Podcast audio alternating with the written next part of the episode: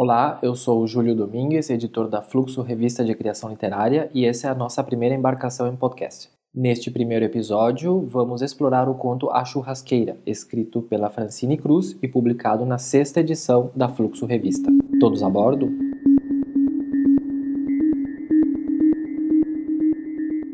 Mesmo estando no mercado de trabalho há mais de cinco anos, algumas pessoas ainda se surpreendem quando chego para cumprir o expediente. Quando contratam a churrasqueira para cuidar do seu evento, alguns novos clientes não entendem a referência direta. Tendem a imaginar homens bigodudos de lenço vermelho e bombacha. Chego eu, de jeans, salto alto e cabelos platinados, pronta para dominar a churrasqueira. Eles ficam estupefatos. Na maioria das vezes é engraçado. Fazem piadinhas, dão risada mas quando coloca o avental, a touca bandana e começa a afiar as facas, eles veem que a coisa é séria.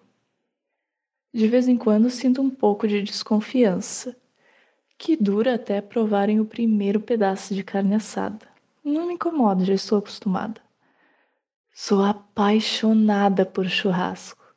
Desde criança ficava ao lado do meu pai enquanto ele cuidava da churrasqueira nos almoços de família. Gosto de todas as etapas, desde escolher a melhor carne no açougue, preparar o fogo, temperar, até o ápice de provar a minha própria obra-prima. Essa paixão motivou a criação da empresa. Nada melhor do que trabalhar com aquilo que gostamos, não é? Quando pensei em montar meu próprio negócio, sabia que estava entrando num ramo dominado pelo machismo.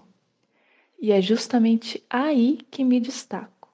Além de atender eventos gastronômicos, dou aulas para mulheres que querem comer um bom churrasco sem depender de ninguém para isso. Meu marido não se envolve na minha vida profissional. É analista de sistemas numa grande multinacional e prefere muito mais uma sala confortável com ar-condicionado e conexão Wi-Fi do que uma churrasqueira pegando fogo. Gosto do modo que ele me respeita e confia em mim. Entretanto, ser uma mulher num país misógino como o Brasil continua sendo um desafio. Além das desconfianças iniciais já citadas, outro inconveniente é o fato dos churrascos quase sempre serem acompanhados de bebidas alcoólicas. Quando os metidos a machões começam a beber, tornam-se insuportáveis. Tive que aprender a fazer cara feia e também a recusar certos tipos de festa. Despedidas de solteiro, nem pensar. Nunca vou esquecer a última que eu trabalhei. Nem foi tanto pelas gracinhas que tive que ouvir, mas pelo que eu mesma tive vontade de fazer. Naquela casa cheia de homens, um se destacou em meio à multidão. Estava solitário num canto, bebericando sua cerveja, tranquilo, talvez romântico demais para se esbaldar com as dançarinas de polidense como os outros estavam fazendo. Era um tipo de homem especial, logo vi. Carnes com camadas uniformes de gordura são sempre melhores do que as carnes magras. Perdoe a descrição, é a força do hábito. Naquele ambiente dominado pela luxúria, não pude evitar o contágio. Aquele gordinho de rosto vermelho era simplesmente uma delícia. Enquanto cuidava dos aperitivos, não parava de pensar que nós dois juntos faríamos um apetitoso choripã. Meu corpo ardia com a brasa que eu atiçava, minha pele fervia ao fogo de Hades. Nunca na minha vida senti algo parecido, era um desejo carnal, literalmente falando. Tinha vontade de roçar barriguinha com barriguinha, outra coisa com outra coisa, lamber todo o seu corpo, saborear o sal provindo de seu suor de menino tímido, depois lambuzá-lo com caipirinha e sorver todos os líquidos que ele expelisse.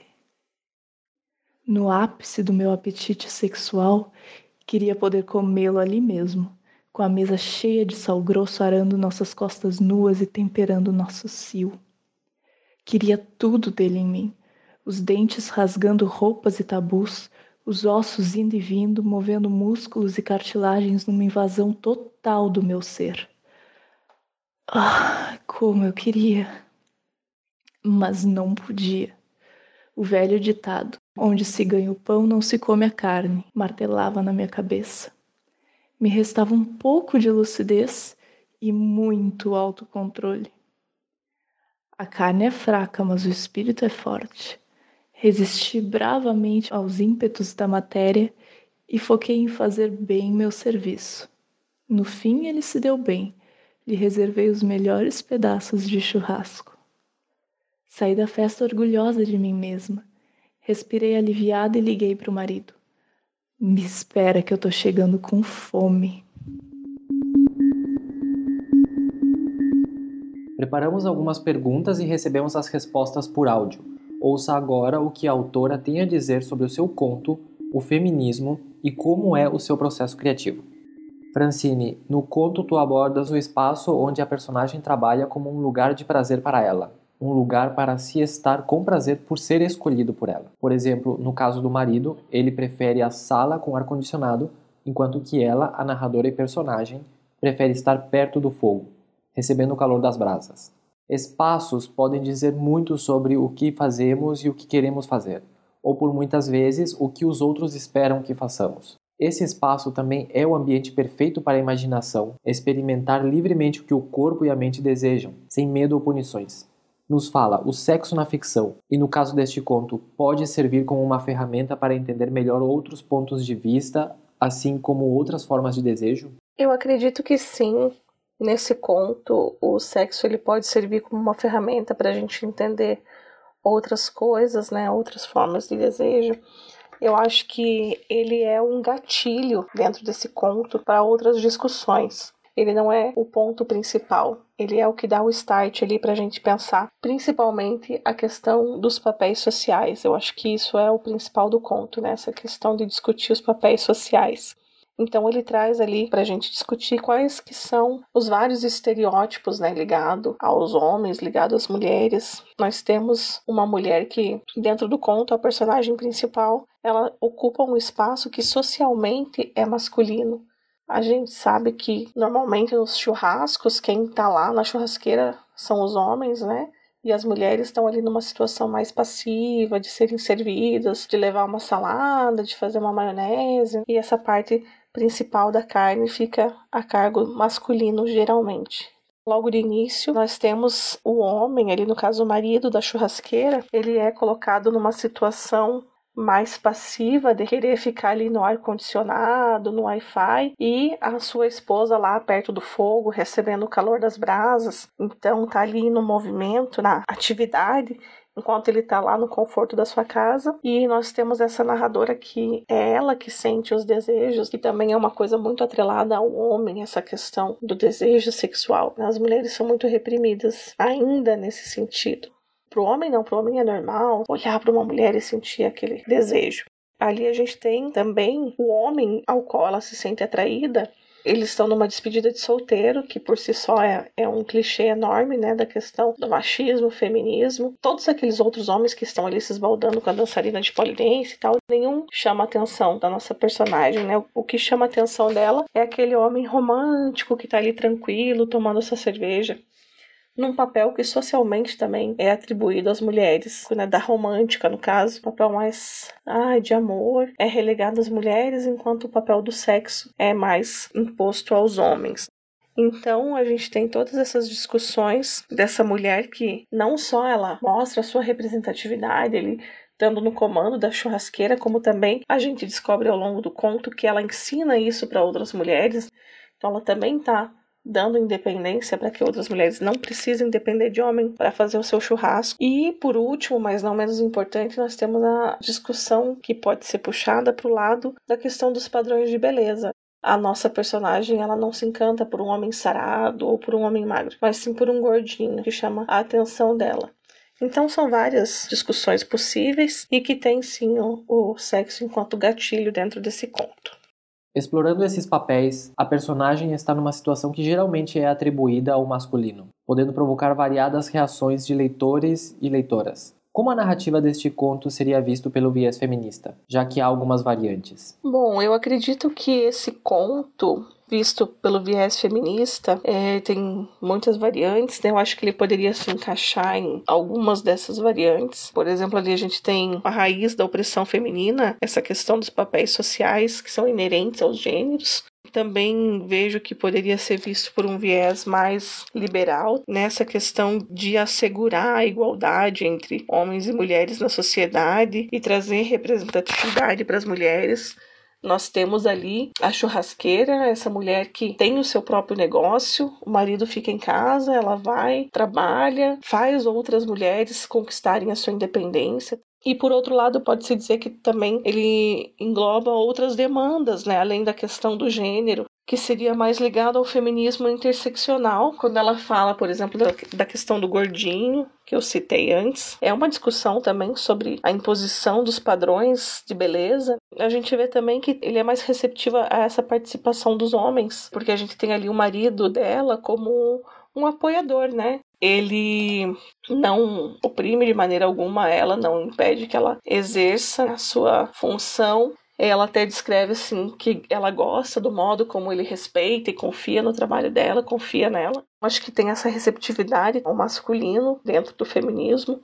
Então, acredito que ele poderia ser visto por diversos vieses. Eu não me limito, não me encaixo numa coisa específica. Eu acho que o conto também permeia vários vieses feministas. Escrever sobre algo, desde um acontecimento qualquer até os impactos de um movimento sobre uma pessoa ou uma sociedade, é uma maneira de reivindicar o valor e mostrar a sua importância?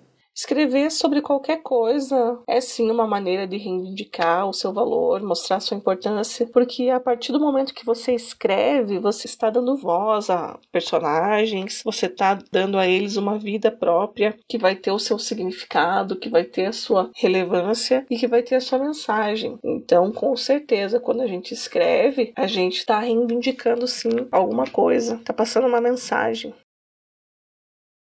Agora, fugindo um pouco do tema do conto, gostaríamos de saber como se dá a construção da tua escrita e quais são as tuas influências culturais. Com relação à construção da minha escrita, eu posso dizer que é uma construção bem livre. Não sou de colocar muitas amarras, nem na questão de gênero, também não gosto de colocar uma imposição de um horário, apesar de que como eu tenho outra profissão, sou professora também, então às vezes os horários ficam meio restritos, mas quando eu posso não ter um horário fixo, eu escrevo a hora que der vontade, e isso acho que ajuda muito a, a que eu tenha um prazer na hora de escrever, que não fique uma coisa de arbitrária para mim. É, eu gosto também de antes de começar a escrever, quando eu venho para o computador, né? Eu escrevo muito no computador, só se eu não estiver em casa mesmo que eu uso um caderno para escrever, fazer um rascunho, mas normalmente já faço direto no computador. E quando eu sento, eu gosto de já ver as minhas redes sociais, ver os e-mails, dar aquela navegada de distração mesmo, de lazer, para daí focar na questão da escrita. Eu preciso de um tempo assim antes desse lazer para daí focar na escrita. E quando eu sento para escrever, eu gosto de ter as coisas bem delineadas, bem organizadas na minha cabeça. Eu gosto de saber como que vai ser o começo, o que, que vai ter no meio e qual vai ser um possível fim. É, a gente sabe que muitas vezes os personagens acabam tomando vida própria no decorrer da narrativa e às vezes nos levam por outros caminhos. Mas eu gosto de ter inicialmente esse fim planejado, mesmo que seja para mudar ele depois, né? É uma questão de organização para mim. Não consigo começar a escrever uma coisa se eu não souber para onde eu quero ir. Outra coisa que faz parte bastante da minha construção é a questão da pesquisa. Sou ficcionista, não escrevo biografia nem autobiografia, escrevo ficção. Preciso pesquisar sobre coisas que nem sempre eu tenho a experiência pessoal, como por exemplo na questão desse conto sobre a churrasqueira. Eu, enquanto pessoa, sou alguém que não sabe fazer churrasco, diferente da minha personagem, que inclusive dá aula sobre isso. Então, a fase da pesquisa é sempre uma fase muito importante nesse processo. É o que vai nos trazer a substância com que a gente vai trabalhar. As minhas influências, é, sou bem eclética, sou uma pessoa que gosto bastante de todas as artes, não só da literatura. A literatura, obviamente, é a minha preferida, mas gosto muito de cinema, gosto muito da dança, da música. Gosto também de ler vários estilos, vários gêneros, desde best-seller, de livros consagrados internacionalmente, nacionalmente. Faço parte de um coletivo feminista, também coletivo Marianas, que tem muita produção de escrita de mulheres. Gosto de valorizar também a escrita dessas minhas colegas e acho que são essas as minhas influências, principalmente as influências nacionais e locais. Esse foi o nosso primeiro episódio e você acabou de ouvir o conto A Churrasqueira, de Francine Cruz, e narrado por Anana Paradeda. Confira os outros contos da sexta edição nos links nas nossas redes sociais.